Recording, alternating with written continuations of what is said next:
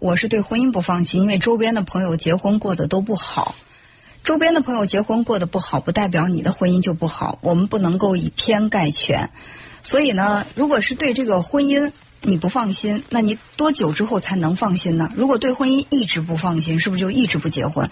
如果说你只是想谈恋爱，只是想跟你的男朋友，你们两个以情人的身份来交往，但对方呢却是奔着结婚来的，他希望能够找到一个妻子，跟他安安稳稳的过婚姻生活，那你们之间的这个。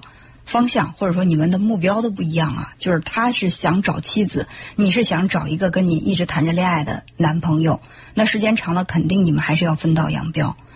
所以说你还是要去认真的找一下，为什么我对婚姻不放心？仅仅是因为周边的这个朋友结婚都过得不好，对我造成了影响吗？在心理学上有一种说法叫做孕妇效应，什么意思呢？就是一个人怀孕了之后，她走在街上。他会发现街上有好多好多的孕妇，为什么？他的眼睛会选择性关注去找这个同类。哎，我怀孕了，我就想看看周围，哎，那有一个孕妇，那还有一个，怎么现在同期跟我怀孕的人那么多呢？